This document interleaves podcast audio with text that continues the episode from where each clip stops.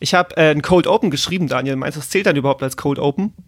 Naja, dann ist es ja schon warm. Aber ich möchte es vorlesen. Ja, oh, jetzt hast, hast du meinen Gag geklaut, weil du es gelesen hast. Du oh, ich hasse dich so sehr. Okay, wir nehmen jetzt das. Das war's jetzt mit Cold Open. Dies ist eine, eine Vorlesung. Einen späten guten Abend und äh, herzlich willkommen zur kleinen Schwester des großen Vorlesungspodcasts. Wir haben Folge 2020 und bei mir ist wie immer der wunderschöne Mensch. Daniel. Ah, jetzt hast du dich selber als wunderschön bezeichnet. Nee, du warst das. Naja, na also ich habe den Namen nicht gesagt, wen ich meinte. Mach weiter. Gut, äh, wir reden heute über Wirtschaftsinformatik. Und ähm, weil das so leicht ist als Fach, also weil das wirklich jeder kann und versteht, vor allem ich, ähm, gehen wir auch direkt in den Masterstudiengang. Aber bevor wir das machen, will ich kurz erklären, was wir hier genau tun. Denn Ihr wisst, es sind Semesterferien, es gibt gerade keine Vorlesungen an der Universität und deswegen machen wir unser kleines Ferienformat. Wir lesen eine Haus- oder Abschlussarbeit, äh, die würden ja sonst eh nur in der Ecke verstauben, von irgendeinem Dozent einmal durchgeblättert und benotet werden und dann nie wieder rausgekramt. Und wir finden, eure Arbeiten haben mehr verdient. Wir wollen also herausfinden, was man in der Wirtschaftsinformatik wirklich erforscht, welche Methoden man da nutzt und wie dort überhaupt gearbeitet wird. Und dafür haben wir uns heute spektakuläre Verstärkung geholt. Ich darf schon mal sagen, es ist jemand, ähm, der wesentlich mehr versteht von Wirtschaftsinformatik als ich. Oh Gott. Ähm, wen haben wir denn heute da, außer meinem Co-Moderatoren Daniel? Ja, ich bin der Peter. Und äh, ihr habt euch anscheinend meine Seminararbeit durchgelesen und sag ja. mal so, ich hoffe, dass äh, ich mehr Ahnung habe als du. Sonst hätte ich die Arbeit äh, irgendwie nicht äh, abgegeben und äh, auch nur darauf gekriegt. Aber ja, mal gucken, mal gucken, wie weit wir am Ende dann sind. Ob du dann. Ich verspreche äh, dir, du hast mehr Ahnung als ich.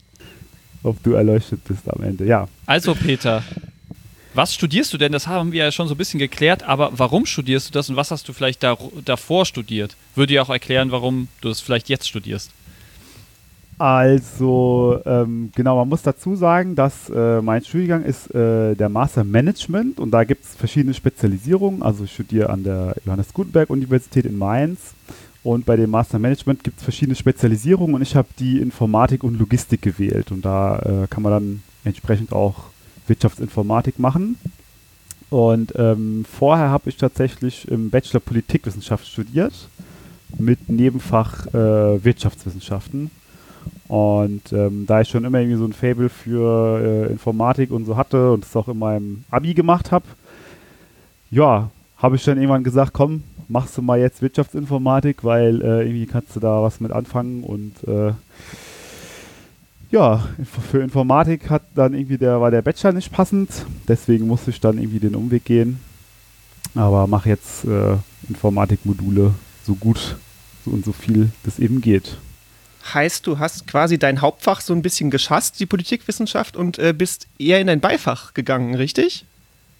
Äh, ja, kann man so sagen. Äh, wobei ich sagen muss, dass tatsächlich äh, die Politikwissenschaft da jetzt auch äh, noch was nützt, weil wir eine gute statistische Grundausbildung halt haben oder ja. hatten. Äh, in dem äh, ist ja eine Sozialwissenschaft. Und das nützt einem jetzt schon was, irgendwie statistische Testverfahren und wie gehst du mit Daten um, was hat das alles irgendwie zu bedeuten und so. Das nützt einem da schon echt was. Und ähm, ja, auch so ein bisschen der interdisziplinäre Blick äh, ist in dem Master Management schon noch drin, obwohl ich diese Spezialisierung habe. Deswegen, ähm, ja, was auch interessant ist, das äh, finde ich persönlich ein bisschen cool, äh, der Bachelor in Politikwissenschaft ist ein Bachelor of Arts und der Master in Management, weil er nämlich Wirtschaft äh, ist, ist ein Bachelor, äh, Master of Science. Ah, das ist ah. irgendwie schon so ein bisschen witzig. Krasser Wechsel, ja. Randnotiz, ja. Mhm. Ja, ähm, ich war auch traurig, dass ich nur einen äh, Master of Arts gemacht habe damals. So gehofft, dass das in Humangeografie eigentlich Science ist. Ja, ja.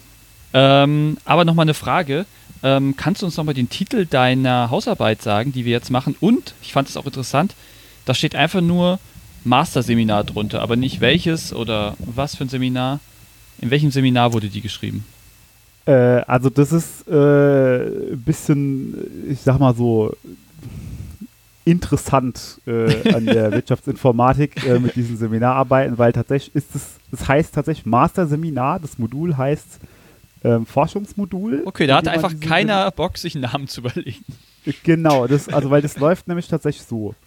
Ähm, jeder, äh, ja, jeder Lehrstuhl, sag ich mal, der hat, ähm, der bietet entsprechend Seminare an. Und äh, dann kannst du halt, also bei in der Wirtschaftsinformatik läuft es so, die haben halt so, äh, geben so einen Themenzettel äh, raus, ja, das ist so ein PDF, irgendwie, wo jede Seite so ein Thema erklärt ist. Und dann gibst du eine Themenpräferenz an, äh, würdest du machen willst, ja, Da kannst du drei Stück auswählen und dann äh, wirst du eben zugelost äh, oder ja, deine Themenpräferenz vielleicht berücksichtigt, was du halt für ein Thema machen willst und dann läuft es halt so, dass du hast keine äh, ja, kein Seminar oder so, was während der Vorlesungszeit läuft, sondern das ist so ein bisschen Selbststudium irgendwie. Deswegen finde ich es auch komisch, dass es Seminararbeit heißt. Aber ähm, ja, du besprichst dich halt äh, mit deinem Betreuer von der Arbeit, triffst dich mit dem, der gibt dir Literatur, du besprichst dich wieder mit dem und so weiter geht es immer so ein bisschen hin und her.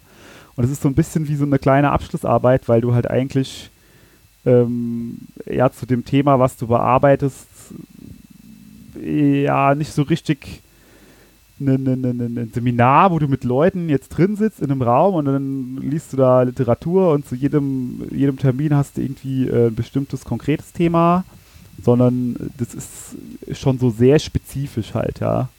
Ähm, das fand Mhm. ich auch super merkwürdig, als ich da angefangen habe, äh, weil ich es aus der Politikwissenschaft auch, aus, auch anders kenne. Aber äh, und am Ende ist es dann halt so, dass du ähm, ja am Ende des äh, Semesters ist die Arbeit dann halt fertig und dann musst du noch eine Präsentation machen, die auch bewertet wird, ähm, wo du halt eben dann deine Arbeit vorstellst, was du gemacht hast und dann wird halt darüber diskutiert so ein bisschen und ähm, ja, der Prof nimmt dich dann am Ende auseinander und äh, sagt, was du äh, für einen Quatsch geschrieben hast, sag ich jetzt mal, ja. Genau. Und äh, der Titel äh, der Arbeit, weil du es ja auch gefragt hast, ist Ja. Reinforcement Learning. Untertitel eine Varianzuntersuchung von Asynchronous Advantage Actor Critic. Wir kommen noch dazu. Genau, ja. Genau. Es bleibt spannend. Was versteckt sich dahinter? Ähm, aber auch noch eine kleine Vorfrage von mir. Ähm, und zwar, eingereicht hast du die Arbeit am 25. Juni 2020. Das heißt, quasi mitten in der äh, Corona-Hochphase, beziehungsweise im bestehenden Uni-Lockdown. Wie sehr hat denn die ganze Pandemiesituation dich und die Arbeit beeinflusst? Mm, Ja, das ist eine äh, interessante Frage tatsächlich, weil ähm, mich hat das tatsächlich überhaupt nicht beeinflusst, weil ähm, in, also will ja jetzt nicht so allgemein jetzt für die Wirtschaftsinformatik sprechen, sondern speziell halt für diesen Bereich irgendwie Machine Learning und äh, Reinforcement Learning äh, nochmal konkreter. Da ist es so, dass die Literatur dazu eigentlich fast komplett irgendwie online verfügbar ist. Und äh, da musst du nicht in die Bibliothek gehen. Und da wir halt auch kein, keine Seminar, ähm, kein, kein Seminartermin irgendwie wöchentlich haben, äh, war das eigentlich so, die Sprechstunde hat online stattgefunden und das war irgendwie der Unterschied. Ja, nice. So, so äh, that's, äh, that's the point. Und äh, ansonsten, äh, ja, genau. Also, Okay, cool. Sehr schön, wenn das auch mal so läuft. Vielen Dank. Ähm, und jetzt die letzte bohrende Frage aus diesem äh, Segment, wo du dich vorstellst. Warum hältst du dich eigentlich für einen Experten, verdammt nochmal? Äh, ja, tatsächlich äh, finde ich das irgendwie so ein bisschen schwierig, äh, wenn irgendwie im Fernsehen, wenn im Fernsehen steht Experte für so und so, frage Internet-Experte. ich mich immer, genau der Internetexperte oder die Internetexpertin, frage ich mich immer so ein bisschen, äh, was macht die Person eigentlich zum Experten und wieso steht das da? Hat der, kein, hat der keine richtige Bezeichnung? Wird das nicht von Äh, der IHK vergeben? Äh, Genau, genau. Von So- der so IHK Siegel. oder, Dreijährige oder, der Ausbildung. UN, oder der UN oder so, keine ja, Ahnung. genau. Äh, also ich würde mich nicht tatsächlich als Experte äh, in dem Gebiet bezeichnen, aber ähm, es ist halt tatsächlich ja so, wenn man heutzutage zu solchen Themen ähm, recherchiert, was arbeitet, irgendwie eine wissenschaftliche Arbeit verfasst, äh, dann würde ich jetzt mal einfach so, so, so ein bisschen ketzerisch in den Raum stellen, hat man irgendwie von dem Thema äh, mehr Ahnung als äh, 95 oder 98 Prozent aller anderen Menschen, die so draußen rumlaufen. Also es ist schon ziemlich schwierig, jemanden zu treffen äh, auf der Straße, äh, der, ja, der, der mehr Ahnung hat davon als du, wenn du dich äh, mit einer Seminararbeit im Master Ja. mit zum Thema beschäftigt hast. Äh, du hast es ja schon, Julia, du hast es ja gerade schon Ja. postuliert. ähm, Aber deswegen, ich würde nicht sagen, dass ich da jetzt Experte bin und ähm, ich habe das so nach bestem Wissen und Gewissen verstanden ähm, und habe da auch ähm, tatsächlich äh, auf meiner Arbeit auch ein bisschen mit zu tun. Also darüber kennen uns äh, Daniel und ich auch, äh, deswegen so ein bisschen Disclaimer, ja. Ähm, Und davor auch schon. Genau, davor auch schon und ähm, haben damit auch ein bisschen was zu tun äh, zu dieser generellen Thematik. Ähm, und ich versuche das immer zu betrachten, wie kann ich das jemandem vermitteln, auch hier jetzt, der davon entweder gar keine Ahnung oder irgendwie so ein bisschen Ahnung äh, hat.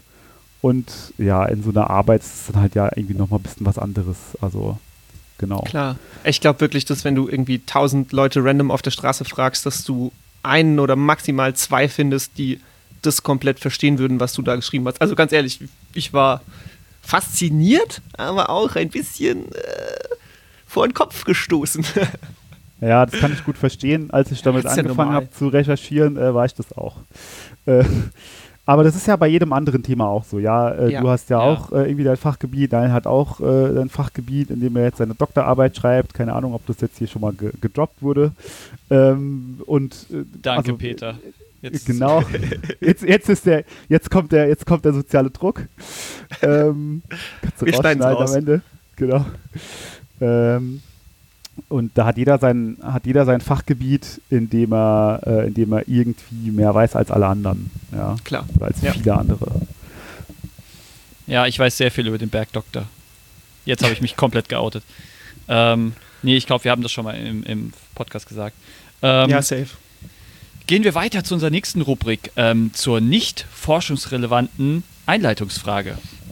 Und die habe ich mir heute ausgedacht und darauf, ähm, ich sag mal, Julian sollte zuerst antworten, dann hast du, Peter, noch ein bisschen, bisschen Zeit, dir was zu überlegen. Aber die Frage lautet, welches Fach wird es in Zukunft geben, an das heute noch keiner denkt? Also in der Schule oder in der Uni zum Beispiel. Ein Fach, was wir bald lernen werden, was es vorher heute noch nicht gab, noch nicht gibt. Finde ich auf jeden Fall eine geile Frage. Ich möchte aber ähm, den Zusatz geben, dass es natürlich ein Paradoxon ist, weil das Fach, an das noch keiner denkt, daran kann ich ja nicht denken. Weil wenn ich jetzt was sage, dann habe ich dran gedacht und dann habe ich die Frage falsch beantwortet. Das möchte ich erstmal sagen. Ich weiß, Philo heute hört zu und der wird es appreciaten, dass ich hier das Paradoxon aufzeige. Ansonsten habe ich mir überlegt, und ich finde auch, das ist eine Frage, wo man ein bisschen Bedenkzeit braucht. Ich habe mir überlegt, ähm, im großen Hype auf äh, Cyberpunk 2077, in dem ich mich gerade befinde, in Zukunft wird es das Fach Augmentierungen geben. Und zwar äh, physische Augmentierungen am Menschen, also so eine Art äh, Robotik für den eigenen Körper. Äh, Sonderteile, die man sich bauen, einbauen kann, mit denen man sich se- selbst äh, erweitern, enhancen kann. Sowas wie irgendwie ein Einsatz für die Augen, sodass du irgendwie immer eine Internetseite aufrufen kannst. Oder einen krassen äh, Cyberarm. Und ähm, es wird ein Fach geben, in dem du einerseits diese Dinge bauen musst, in dem du sie optimieren musst und ähm, dann wird so eine Art, die Prüfung wird sein, die anzuwenden. Also es kann dann so eine Art Sportprüfung sein, nur mit deinem krassen Cyberarm. Also es ist Weitwurf, aber wenn du nicht äh, mindestens 500 Meter weit wirfst, dann bist du halt voll die Gurke, weil du deinen Arm scheiße gebaut hast. Verstehst du? Das wird geil. Hm, okay, ja. Augmentierungen. Okay. Augmentierung. Cra cra crazy Idee auf jeden Fall. Peter, hast du was Äh. oder soll ich was sagen? Hm. Ich beantworte auch meine eigene Frage natürlich. Ja, beantworte du erstmal. Ich glaube, ich bin da noch ein bisschen, ich muss da noch ein bisschen Kreativität, äh, Kreativität äh, herholen aus dem Regal. Ja, stimmt, so Wirtschaftsinformatiker, du musst erstmal was programmieren, was dir eine Antwort gibt. ähm, genau, ähm, ja, Daniel, ich habe auch eine Antwort. Ich beantworte jetzt meine eigene Frage. Ich würde sagen VR-Sport, also Virtual Reality Sport, dass wir dann alle in der virtuellen Umgebung dann plötzlich äh, Sport machen und so und dass wir dann alle so äh, Wii-Bowling machen und so. Und das wird lustig, weil wir können jeden Sport der Welt machen und es braucht, wir müssen nicht mehr in die kaputte Turnhalle gehen und äh, müssen uns auch nicht mehr umziehen, sondern das wird einfach im ganz normalen Klassenraum gemacht. Aber Ja, ist das nicht dann voll gefährlich, wenn ich so eine Brille aufhab und mein äh, Klassenkamerad neben mir auch und dann äh, baller ich meinen Kopf gegen seinen, weil ich köpfen will? Nee, das Beim ist schon viel fortgeschrittener. Das, äh, das äh, findet praktisch nur noch in deinem Kopf statt. Du bewegst dich gar nicht mehr wirklich. Ja, da, da fällt mir so ein Film ein. Ich glaube, der heißt Ready Player One. Weiß nicht, ob ihr den Ja, gesehen so habt. ungefähr. ja, Da habe ich gesehen, genau, stimmt. Geht es, geht es genau so, ja. Aber meine Idee äh, für ein Fach tatsächlich, wenn ich da jetzt äh, mal so, hab ich so ein bisschen überlegt, ähm, es könnte sowas sein wie, ihr habt jetzt da beide so technische äh, Sachen gesagt. Ja. Ähm, ich könnte mir sowas vorstellen, äh, sowas wie äh, Achtsamkeit oder irgendwie, irgendwie sowas so ein bisschen in die Richtung ja, Yoga, Meditation, irgendwie so. quasi Reicht da nicht Instagram? ja, genau, reicht ja nicht. Ich. Wie, wie quasi geht man sozusagen mit, mit immer, immer mehr äh, einprasselnden, keine Ahnung, Werbung, Social Media, all möglichen Kram, tausend Notifications, geht man irgendwie damit um und wird irgendwie nicht komplett verrückt so, ja, dass man das Ja. irgendwie tatsächlich auch in der Schule lernt, jetzt nicht so nur dieses Medienkompetenzding, sondern einfach, wie behältst du den Überblick und wie kannst du deinen Körper da mh, ja, nicht über, über, überlasten, sozusagen. Ja. Das ist richtig gut. Das glaube ich auch, Hm. genau wie du es beschreibst, ne? in, in der Zeit von äh, extremer Mediensaturierung ist das super, super wichtig. Und äh, ich glaube tatsächlich, du hast hier als Einziger ein Fach gepitcht, was wirklich Zukunft hat. Ja, vielleicht, wer weiß. Mal gucken. Naja, ich glaube, ja, Gekauft. Nische wird echt Instagram übernehmen. Ja, auf gar Aber- keinen Fall. Instagram ist Ja. das Gegenteil. Instagram ist das, gegen was man sich abschirmen muss. Gegen die Fake-Welt, die die anderen da aufbauen. Instagram ist mehr als das. Okay. also ich habe ja, ich hab ja weder ein Instagram noch einen äh, Facebook-Account äh, und alles und ich bin da komplett äh, irgendwie raus. So, ich habe einen Twitter-Account, aber äh, da lese ich nichts, sondern poste nur was ab und zu. Hat doch was mit Deswegen bin Informatik zu ein tun. bisschen- Ja, irgendwie, ja genau, aber Naja. Ah, du, ver du verpasst nicht wirklich was. Naja, aber Gehen ja, äh, interessante Frage. Da kann man viel, viel, da gibt es auch noch viel mehr Kann man einen eigenen Antworten. Podcast drum machen. Genau. Jede Woche dann ein Idee. anderes Fach. das, der Fachpitch. Vielleicht demnächst auf diesen Kanälen bei Campus Mainz. Ähm, gut, aber dann lasst uns jetzt mal wirklich ans Eingemachte gehen, an die Hausarbeit in dem Fall. Ne? Es war eine ganz normale, in Anführungsstrichen ganz normale Hausarbeit. Wie bitte? Es, es war eine ganz normale Hausarbeit. Es war keine, es ist nicht die Masterarbeit oder so. Nee, genau. Also es war äh, eine Seminararbeit äh, im Master und ähm, genau, an der Masterarbeit, äh, die fange ich jetzt gerade an zu schreiben. Okay, das war meine zweite Seminararbeit. Alles klar. Dann ähm, Uri Geller ich jetzt mal und sage, lieber Peter, the stage is yours. Drei bis fünf Minuten über deine Arbeit. Impulsvortrag. Was hast du gemacht? Was ist da passiert? Ja, was habe ich gemacht? Also, ähm, um so ein bisschen von hinten anzufangen, also letztlich habe ich mir ähm, zwei verschiedene äh, Reinforcement Learning, also einen, verschieden, einen Reinforcement Learning Algorithmus äh, angeguckt und habe den modifiziert und dann quasi die Modifizierung mh, mit dem Original verglichen und so ein bisschen, so ein bisschen zu verstehen versucht, äh, ja, die Komponente, die da modifiziert wurde und die so ein bisschen neu war an diesem, äh, in diesem Paper, das ich mir da rausgesucht habe, äh, zu, zu gucken, wie beeinflusst die diesen Algorithmus, ja, und, und was macht es mit dem Lernverhalten und so weiter und so fort. Ja, was Reinforcement Learning ist, kommen wir vielleicht gleich noch drauf. Mm, Also konkret und äh, was ich da gemacht habe, ist, ich quasi habe diesem Algorithmus beigebracht, das äh, Atari-Spiel Pong zu spielen. Ja, also der hat am Ende dann ein bisschen trainiert so und ähm, dann hat er da, konnte er da Pong spielen und äh, der war sogar ziemlich gut. Ja, das Hast du dann krass. gegen den gespielt? Äh, das äh, konnte ich tatsächlich in diesem Framework, das ich benutzt habe, konnte ich das äh, so ohne weiteres äh, jetzt äh, nicht machen.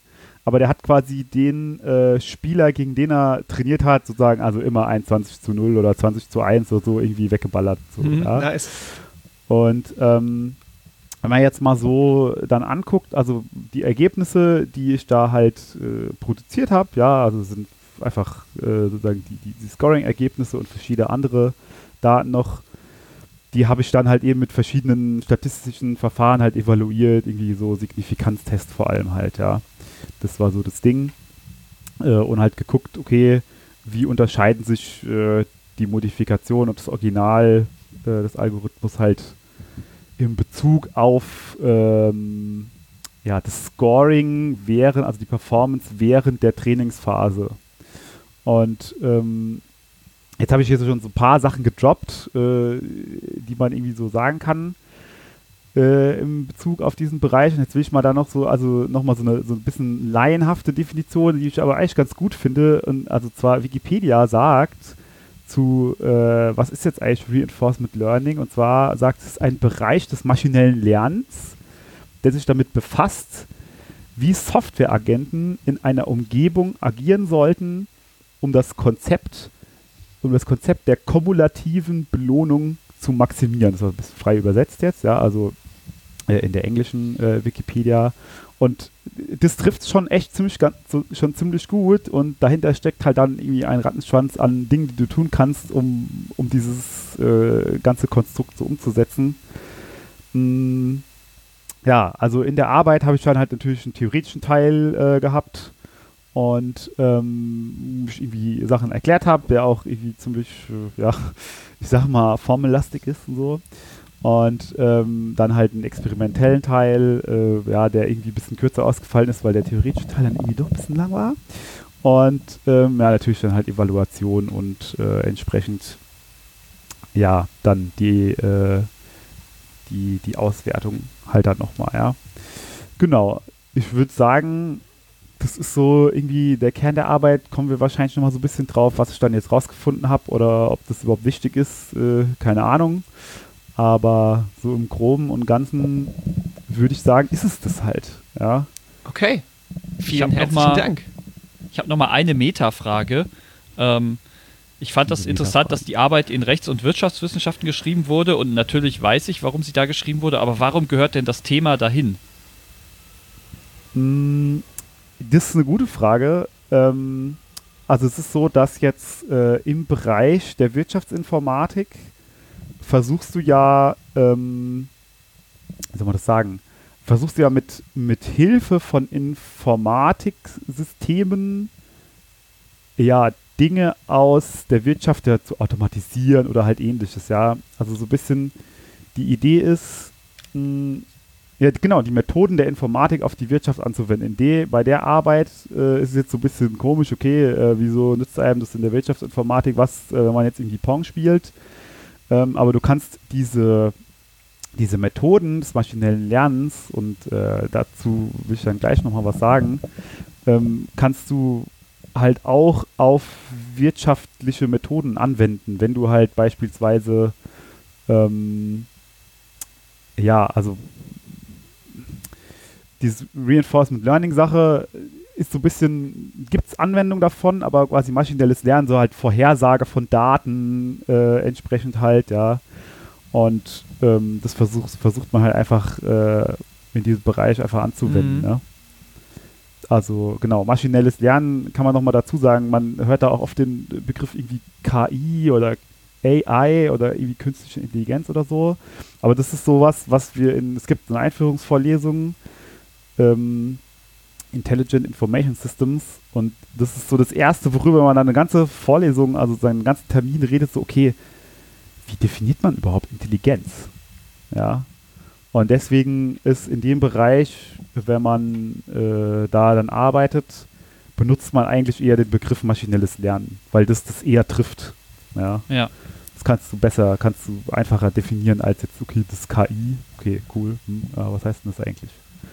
Ich finde es schön, dass du direkt die Frage stellst, was eigentlich Intelligenz ist, weil ähm, vielleicht kann ich da einen kleinen Beitrag leisten, indem ich euch teilhaben lasse an dem, was ich mir hier in unser Notepad geschrieben habe. Und zwar ist mein allererster Stichpunkt Ich zu deiner. Arbeit in Großbuchstaben: Alter, nix kapiert. Punkt.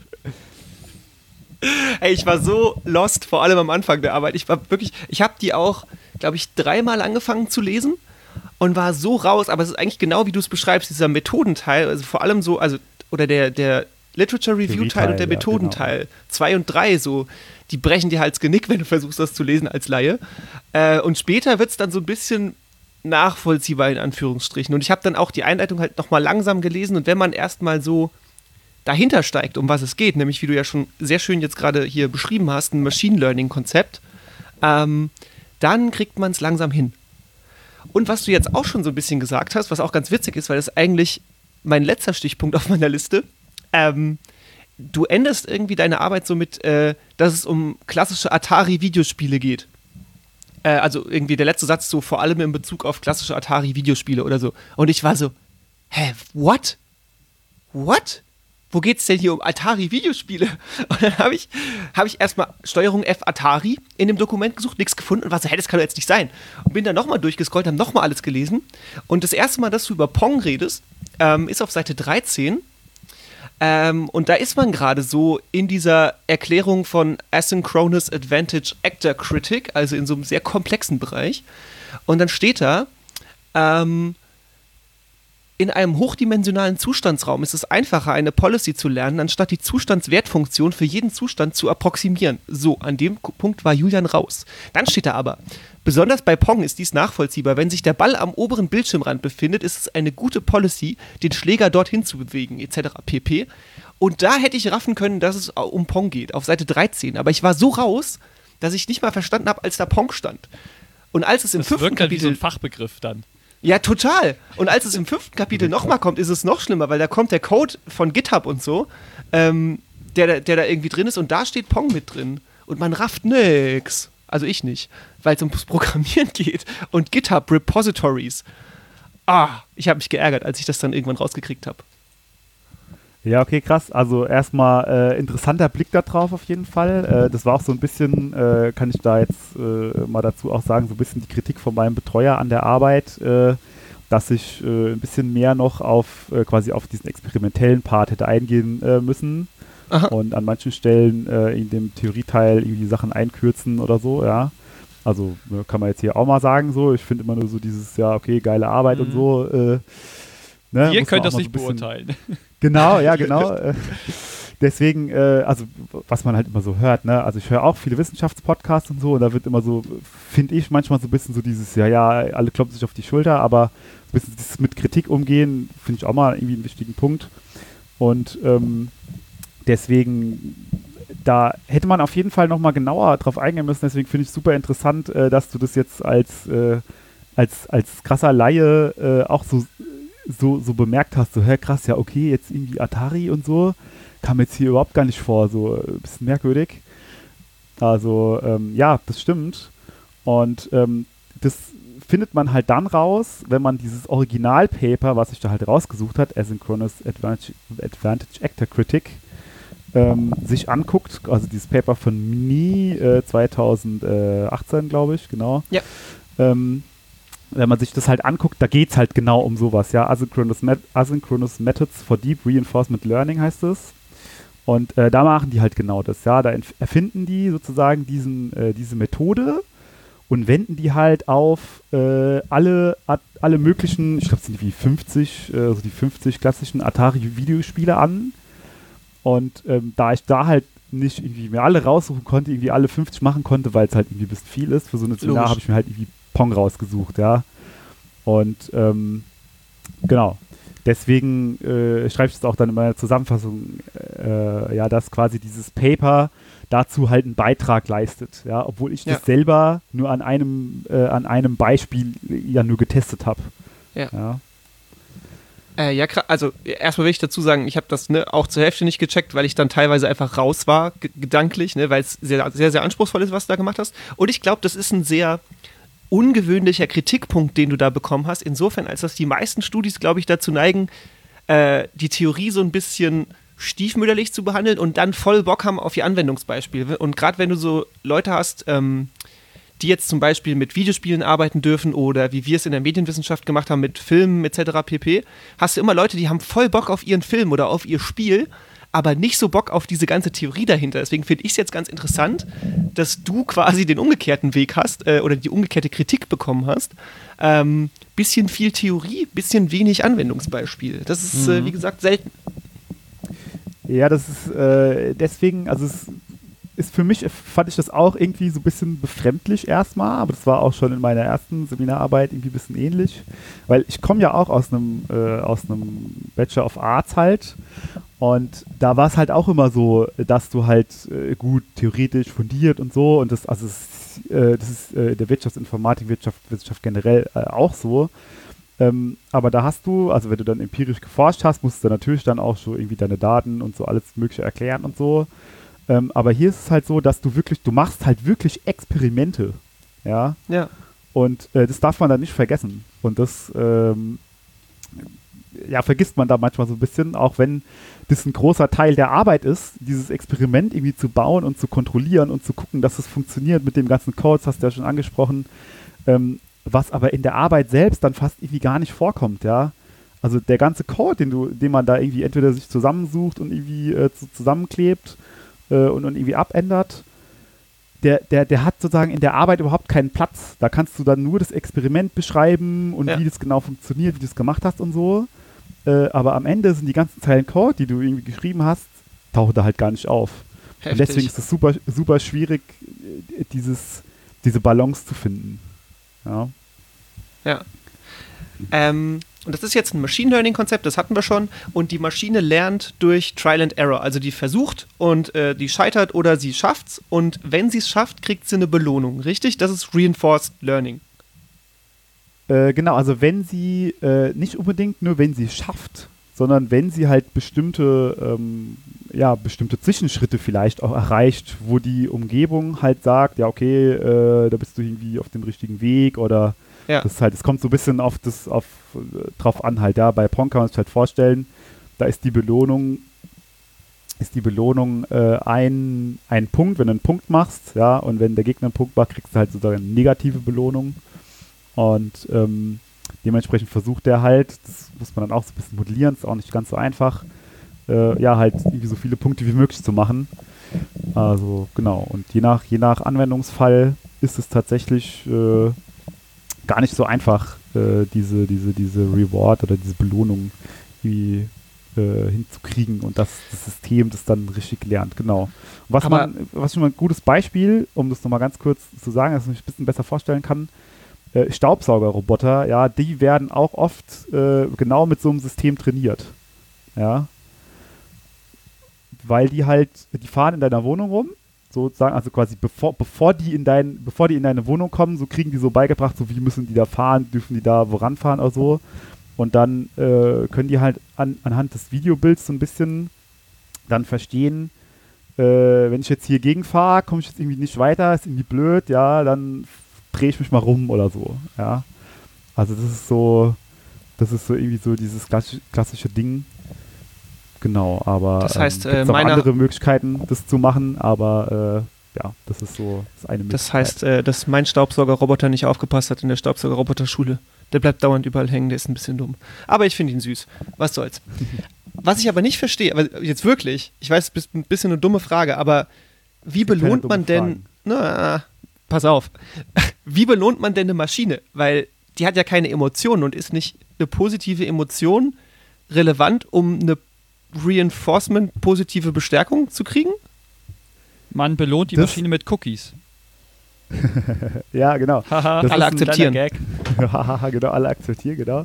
Finde ich, finde ich irgendwie, äh, finde ich eine coole Frage, weil das äh, ist nämlich tatsächlich so ein bisschen das Problem, was sich die Forscher damals halt auch so gefragt haben, okay, wie können wir das überhaupt hinbekommen, dass eine, ein Agent, so heißt es ja da, was tut, was er halt, ja, was er Tun soll. was erwünschtes Verhalten sozusagen halt ist, ja. Und da muss man so ein bisschen weggehen von diesem positive Emotionen irgendwie, ähm, sondern man, man, man geht so ein bisschen dahin, dass du das ja, was der, was der als positiv empfindet, in Anführungsstrichen empfindet, ja, das modellierst du ja als derjenige oder diejenige, die dieses, äh, ja, die dieses System halt erstellt kannst du halt modellieren, wie, also auf, aufgrund deines Algorithmus, wie dein Agent auf bestimmte Belohnungen, die er erhält, reagiert. Ja. Und das ist so, das ist sozusagen die, die Kunst an der Sache, diesen Algorithmus zu bauen. Ja, also da. Und das ist auch genau das, woran immer geforscht wird. Ja. Dieses, dieses Belohnungssignal zum einen gescheit zu modellieren, also quasi von der Umgebungsseite, und zum anderen halt äh, den Algorithmus so zu bauen, ja, dass er, dass er dann auch dieses Belohnungssignal so wahrnimmt. Okay. Interessant Das- ist, das- dass du auf, in der Einleitung gleich schreibst, äh, in Bezug auf diese Algorithmen, ähm, Deshalb gilt es zu prüfen, ob die Fortschritte im Reinforced Learning Zufallsprodukte sind oder zuverlässig reproduzierbare Ergebnisse liefern. Das fand ich ganz interessant, dass ja, dass es auch Zufallsprodukt sein kann, was da rauskommt. Ja, tatsächlich äh, ist das nämlich so, ich habe ein, hab ein Paper, worauf ich da auch ein bisschen meine Arbeit aufgebaut habe. Ähm, die machen halt genau das, die gucken sich die Paper an, die so in diesem Reinforcement Learning Bereich sind und gucken halt, okay, äh, gibt es da irgendwie, machen die Signifikanztest, wie gut lassen sich die Sachen reproduzieren, ja, die, die dort halt irgendwie veröffentlicht werden und sagen halt, hm, ja, okay, da gibt es irgendwie so ein bisschen ein Lag zwischen äh, Veröffentlichungen, die sicherlich auch äh, ihre Berechtigung haben, sonst wären sie nicht irgendwie in äh, Paper wie Nature oder so veröffentlicht worden, ähm, äh, in Journals wie pa Nature veröffentlicht worden. Ja. Aber ähm, da geht es dann oft auch einfach sozusagen um den, um den generellen Algorithmus, ja, dass quasi neue Algorithmen, die irgendwie schneller sind oder weniger Ressourcen brauchen. Aber dann ist immer so ein bisschen die Frage, wie gut kannst du die halt, also wenn du tausend Versuche machst und diesen Algorithmus trainierst, ja, wie viele Ergebnisse davon, also kann der wirklich was? Also hat er das gelernt, was er lernen soll? Oder sozusagen, ja, erzielt bessere Ergebnisse als der Mensch oder quasi dein, also dein Performance-Maß? Und wie viele Versuche davon sind halt einfach Crap, macht der einfach gar nichts. So. und, und das ist so ein bisschen das, was halt ähm, was, was in diesen Papern, und das ist auch bei dem, das ich mir da angeguckt habe, ähm, lässt sich das nicht so 100% äh, rauslesen. Also die haben dann schon, machen dann einige Runs und sagen das dann schon, äh, inwiefern das ähm, in, ihren, in ihren Daten halt streut und so. Aber ja, so richtige Signifikanztests machen sie halt nicht. Und sagen halt, okay, ist das jetzt nur äh, irgendwie unsere Architektur oder ist es irgendwie Zufall oder woran liegt es jetzt, ja, dass wir, dass wir da irgendwie bessere Ergebnisse erzielen? Also es ist halt im, im Machine Learning halt oft so, so ein Problem, dass wenn du da Dinge lernst, also irgendwie irgendwas tust, dann kann es halt so, so bei, bei, dem Lernen selber Zufall sein, dann, dann schmeißt du die irgendwie auf an, schmeißt du dieses trainierte Ding auf andere, auf andere Daten und dann kann es halt immer noch äh, gut funktionieren, aber sobald sich vielleicht diese Daten leicht ändern, kann das Ding auf einmal gar nichts mehr. So, ja, dann kannst du auch irgendwie würfeln. Also das ist wirklich, ist wirklich ein bisschen schwierig. Und ähm, gut, dass du da bist. Ja. Nee, also, ja, keine Ahnung, das ist so ein bisschen ich will da, will da nicht immer so dieses, äh, dieses machen. Also das ist, das ja, wir ist, pushen dich das, da auch schon in die Richtung. Ja, ja, ich verstehe schon, versteh schon. Das ist, das ist auf jeden Fall, das ist auf jeden Fall ein Problem und äh, was ich halt auch, äh, weswegen, du hast es auch mit GitHub schon angesprochen, weswegen ich äh, das auch so also Code dann da veröffentlichen äh, will dazu, weil wenn man programmiert, dann ist es halt immer so, wenn du, wenn du einen Programmierenden gibst du ein Problem, ja, und dann gibst du das gleiche Problem noch zehn anderen, dann kriegst du insgesamt, äh, wenn du elf Leuten das gibst, kriegst du irgendwie elf, zwölf, dreizehn verschiedene Lösungen. Ja. Und die funktionieren alle so ein bisschen anders, haben alle so ein bisschen andere Eigenschaften. Deswegen gehört es schon dazu, irgendwie die, die, den Code mit zu zeigen und was genau hast du gemacht, wie sind die genauen, äh, die genauen Abläufe, so ja, wie ist die Prozessstruktur einfach. Und äh, das fehlt halt aus äh, meiner Sicht auch in den äh, Papers, die auch in großen Journals veröffentlicht werden. Hm, mein Betreuer hat dazu jetzt in der Masterarbeit gesagt, ja, dann sieht man, äh, welche Gewalt dem Code angetan wurde, dass das Paper noch veröffentlicht werden konnte. so. Das, das, das würde ich auch manchmal so ein bisschen sagen, aber das ist so ein bisschen die Frage halt, die ich halt auch wirklich gestellt habe. Ja, wie gut ist es und wie, wie reproduzierbar ist es wirklich? ja. ja.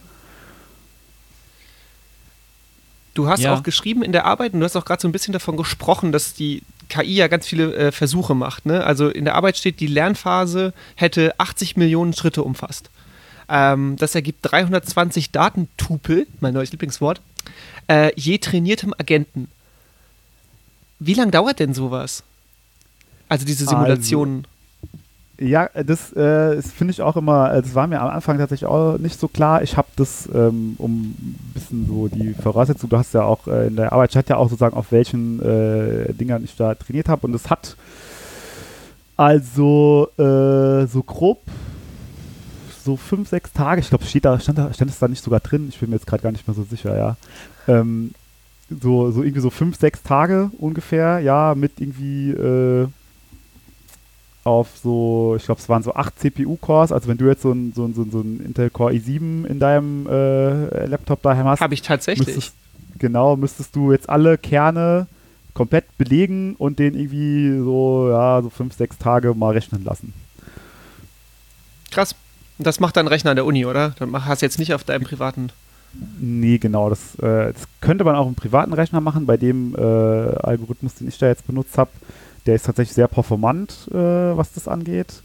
Äh, aber wir haben sozusagen Mhm. am Lehrstuhl gibt es da, so einen- gibt's da so einen so, so einen Server, auf den man irgendwie gehen kann. Und dann kann man sich da irgendwie so ein paar Cores äh, dann reservieren, sag ich jetzt mal. Und dann äh, kannst du da ein bisschen, äh, kannst da ein bisschen rechnen, musst da lustig mit dem Terminal irgendwie rumfummeln und äh, Kram, Kram machen.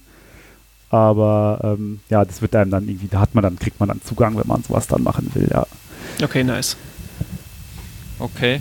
Ähm, ich wollte nochmal äh, auf einen ganz bestimmten Punkt eingehen, nämlich das lokale Optimum. Oder ähm, sozusagen, dass ein Algorithmus halt nur am Ende stehen bleibt bei einem lokalen Optimum. Also sozusagen, es, es gäbe noch eine bessere Lösung, aber für ihn sozusagen ist es den besten, den er finden kann. Und das beschreibst du ja auch hier und deswegen ist diese neue Methode, die du beschreibst, halt eben besser als die alten. Und äh, sozusagen ähm, ich weiß nicht, äh, sozusagen, ich würde das ja übersch- äh, so ein bisschen übersetzen mit, du gehst halt durch dein Viertel, sagen wir mal, du bist in Berlin-Kreuzberg, läufst da durch und findest, äh, probierst alle Bars aus und sagst so plötzlich, oh, das ist die beste Bar Berlin, wenn du zehn ausprobiert hast. Dann hast du irgendwie deine Lieblingsbar gefunden und sagst, das ist die beste Bar Berlin. Aber das wäre ja dann nur das lokale Optimum, weil du bist ja nicht sozusagen durch ganz Berlin gelaufen und hast dir alles angeguckt. Ähm, so kann man das doch ungefähr beschreiben, oder? Ja, so, ja, so, könnte, so ja, könnte man sagen, eigentlich schon. Wo hast genau, du denn weil diese super schlaue Metapher her? Ich dreh durch.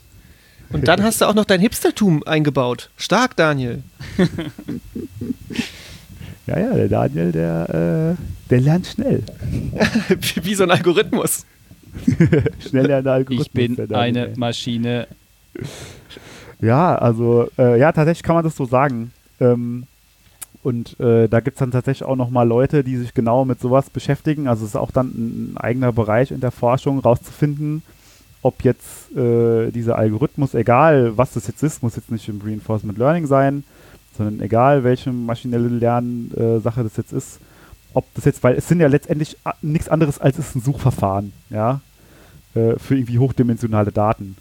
Und dann kannst du halt gucken, mit ja, bestimmten Methoden kenne ich auch nicht so genau aus, weil das halt irgendwie äh, ja, nochmal ein crazy Forschungsfeld ist und irgendwie Mathematikkram, ich auch keine Ahnung habe, ja.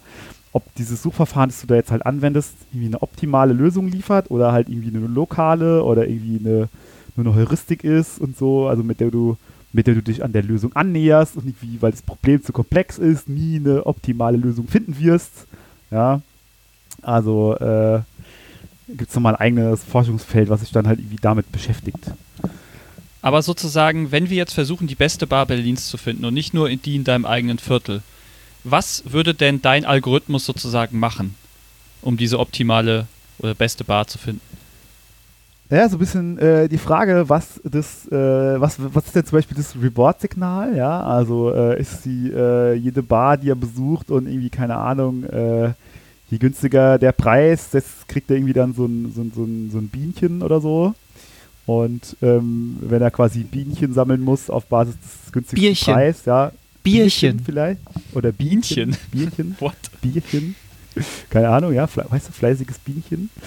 Und ähm, äh, keine Ahnung, ja, also je nachdem, wie du das halt ausgestaltest, kommt es halt drauf an, ja, also auf was optimierst du quasi, was ist die beste Bar überhaupt, ja, wo die lauteste Musik ist, wo irgendwie die hipster Leute sind oder wo irgendwie das billigste Bier oder äh, die meisten Schnäpse so, also was optimierst du? Das ist schon mal die erste Frage, die man sich halt überhaupt stellen muss, was ist überhaupt die beste Ja. Bar?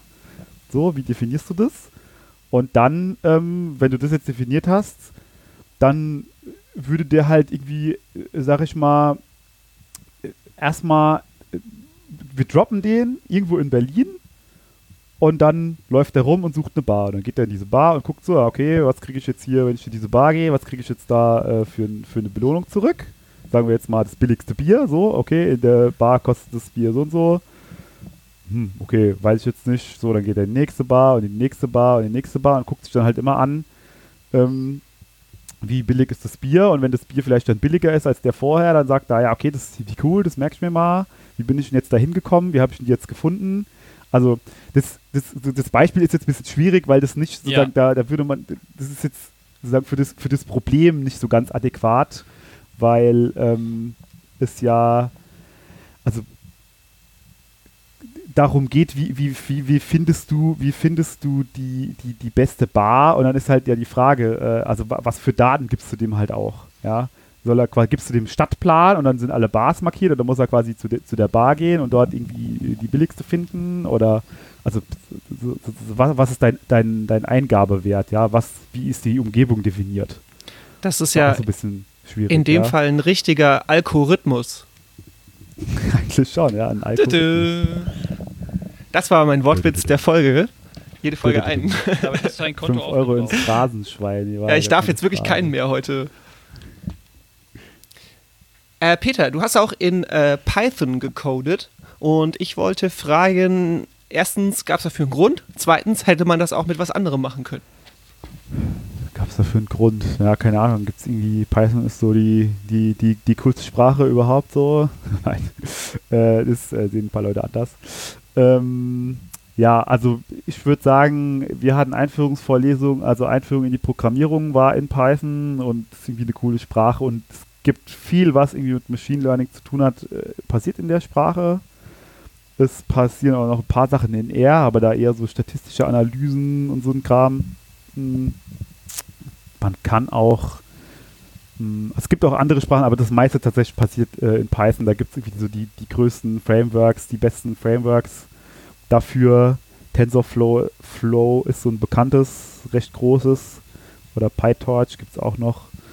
Und ähm, ja, tatsächlich kann ich empfehlen, wenn man irgendwie programmieren lernen will oder das irgendwie anfangen will, sich dafür zu interessieren, ist Python echt äh, eine dankbare Sprache, weil die sehr, ähm, also wenn man die liest und die, die ist nicht so komplex von ihrem, also wie du die, wie die auf, wie, wie die einzelnen Zeilen aufgebaut sind, sondern da kannst du halt einfach äh, die Variablen irgendwie so benennen, was die halt machen und dann gibt es irgendwie Magic hinten dran, dass es dann aber einfach funktioniert. Also die, die ist sehr ähnlich wie so eine, wie so eine englische Syntax, sage ich jetzt mal, ja. Ja. Also sehr dankbar, eine sehr dankbare Sprache, aber halt auch sehr mächtig, ja. Also es ist eine, eine, eine richtige Programmiersprache, da kannst du halt auch, werden Programme drin geschrieben, Websites drin geschrieben, es wird alles Mögliche sozusagen da drin äh, damit verfasst, ja.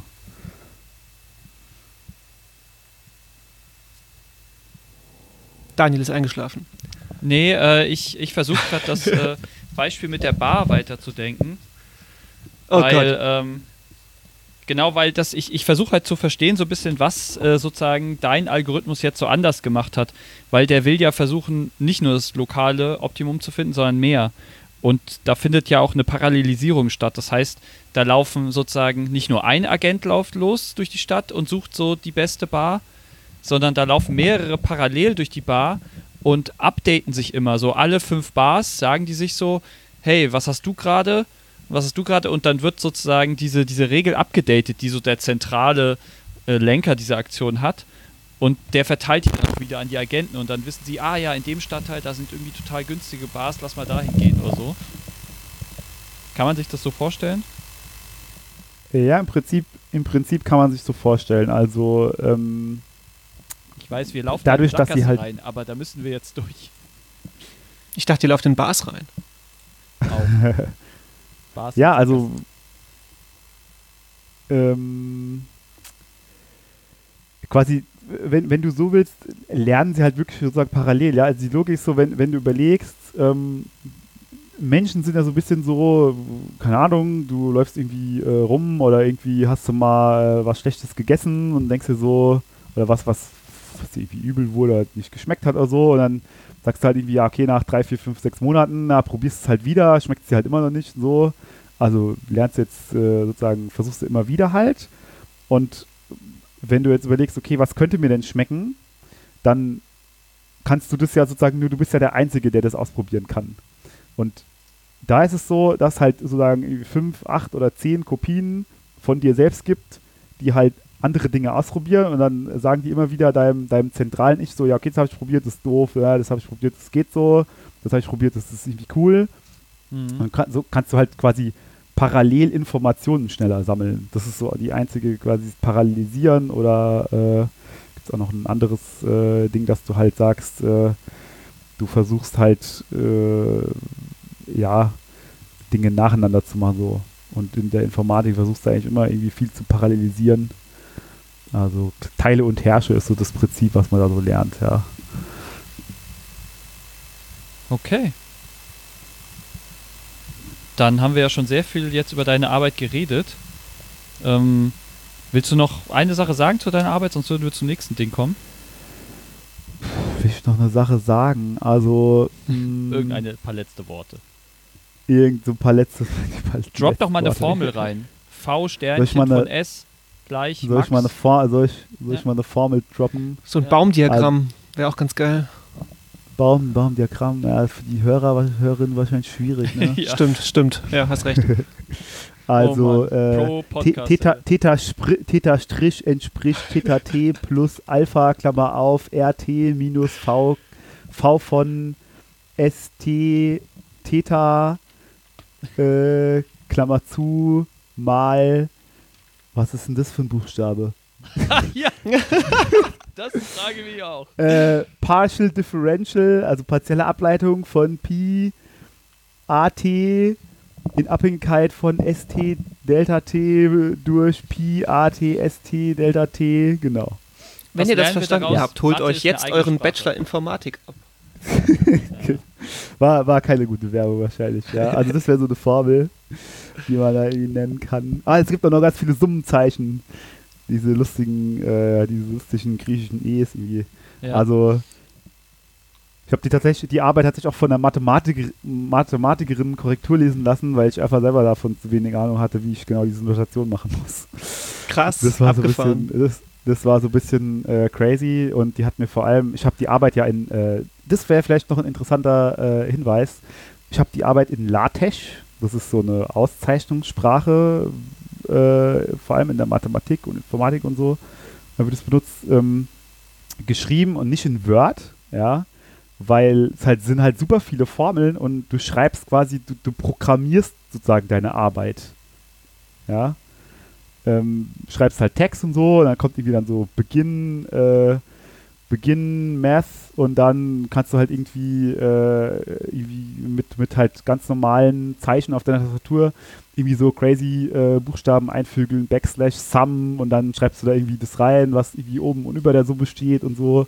Spitze Klammern, geschweifte Klammern, eckige Klammern und sozusagen, ja, programmierst es. Und das, das Coole ist, mit LaTeX, also geschrieben L-A-T-E-X, also wie Latex, ja. Und ähm, das Coole ist, dass du die Form, also quasi wie das aussieht, ja, den, den, den, den Textsatz trennst vom Inhalt, ja.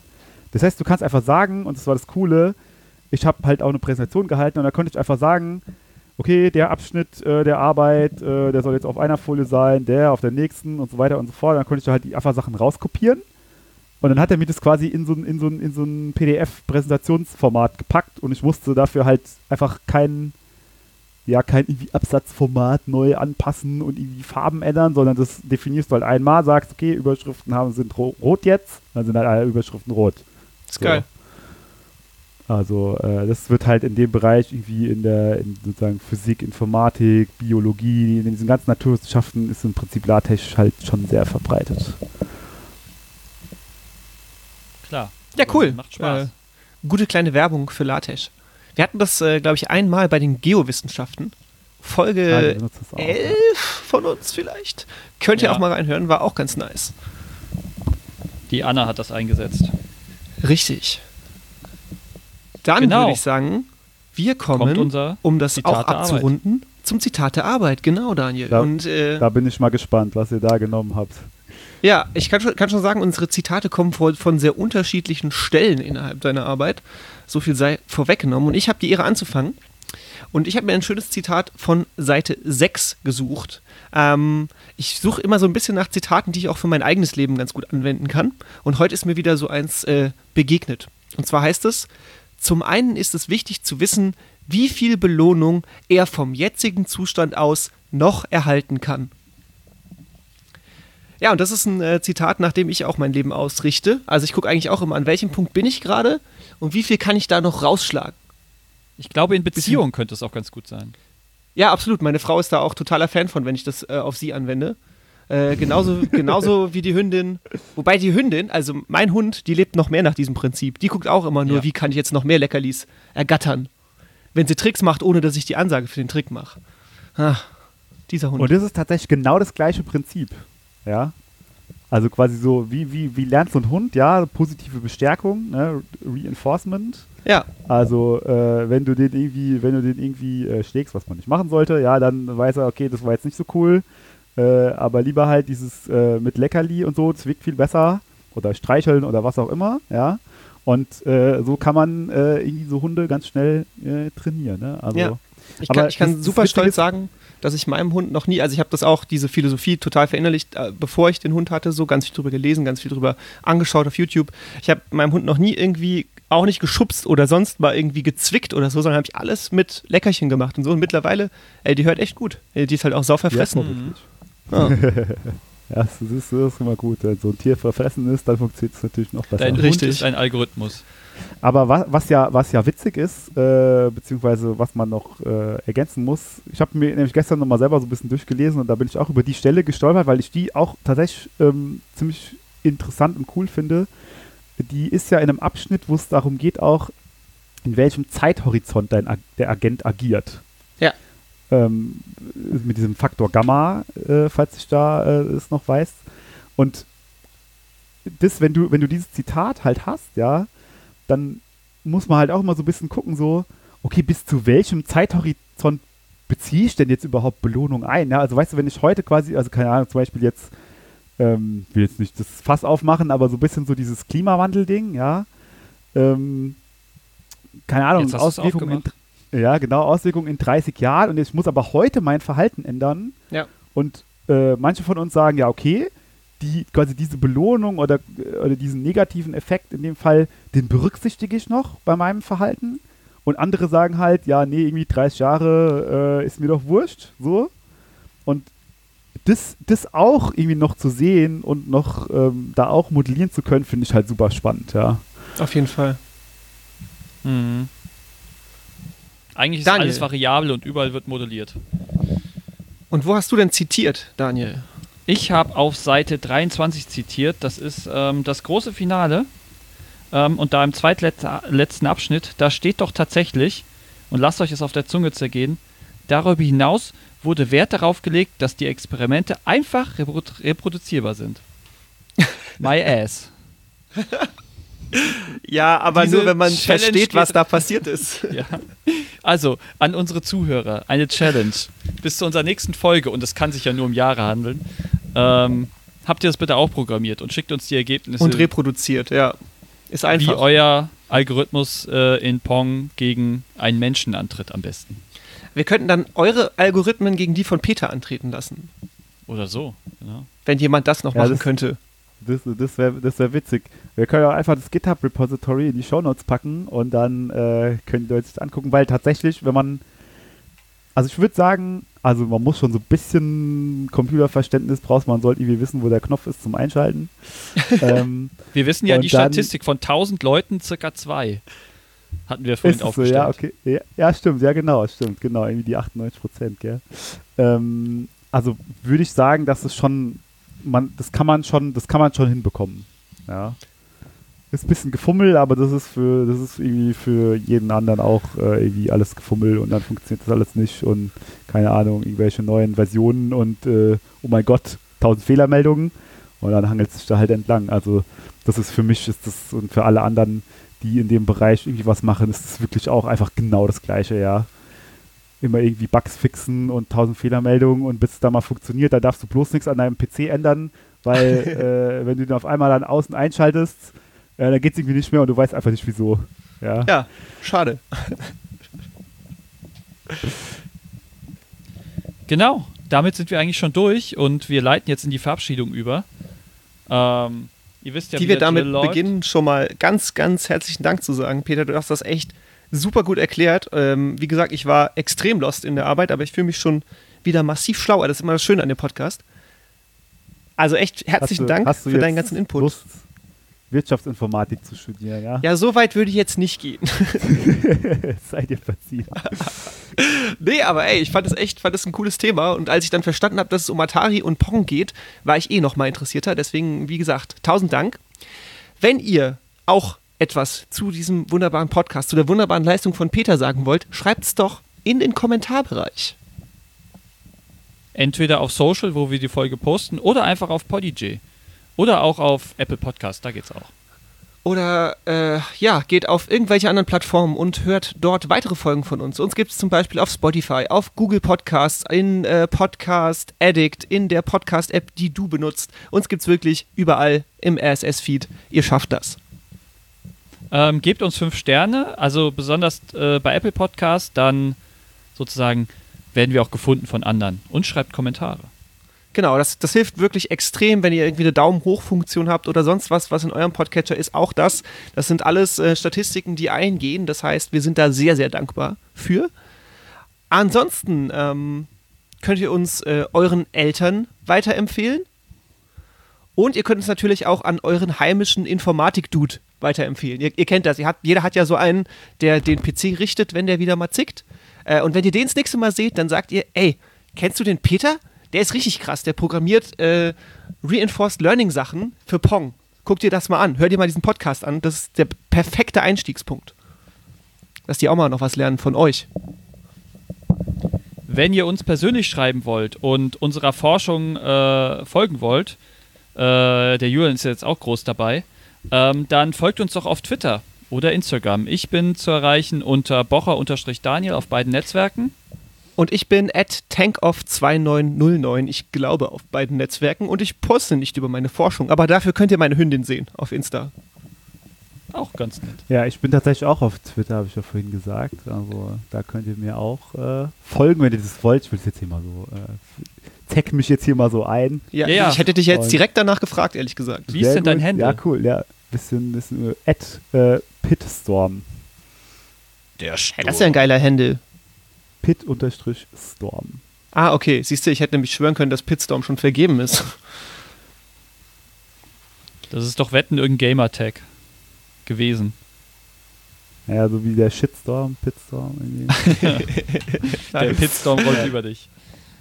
Jawohl. Wenn ihr sonst noch irgendwelche Fragen habt oder wenn ihr wollt, dass wir eure Arbeit lesen oder im neuen Semester eure Vorlesung besuchen, dann äh, schreibt uns einfach auf Twitter, zum Beispiel an @vorlesungspod oder an die E-Mail-Adresse von Campus Mainz, die lautet news at campus-mainz.net. Das ist news at campus-mainz.net. Sehr schön. Und wenn ihr bei unseren Kollegen ähm, das Campuscast vorbeischauen wollt, ähm, hört da mal rein, auch coole Folgen. Und wir haben jetzt seit neuestem auch noch eine weitere Schwester, das ist der Guten Buchclub. Auch ein sehr schöner Podcast, hört doch da auch mal rein. Das ist wirklich einer von den guten Podcasts. Wirklich ein sehr guter Podcast. Ja, Leute, Genau. dann, es war wieder ein Geil. Wild Ride. Tausend Dank. War geil, hat Spaß gemacht. Und diesmal dauert es, glaube ich, Ja. nicht so lange, bis die nächste Folge kommt, denn bald ist neues Semester. Wenn es in Mainz auch etwas später beginnt, aber wir kriegen das hin. Und ein gemischtes Semester. Ja, ein Ja. Hybridsemester wird's. Vielleicht machen wir noch ein das kleines. ist das offizielle Wort. Ja, ja, ich bin ja im Betrieb, ich krieg das ja mit. Äh, vielleicht machen wir mal ein kleines Special zum Hybrid. Kleine Talkrunde, Ja. das könnte ich mir gut vorstellen. Kleine Talkrunde, ein bisschen reden. Das Jetzt habe ich es angekündigt, jetzt müssen wir es machen. Stimmt. No pressure. Ja, so ist das. Peter, herzlichen Dank.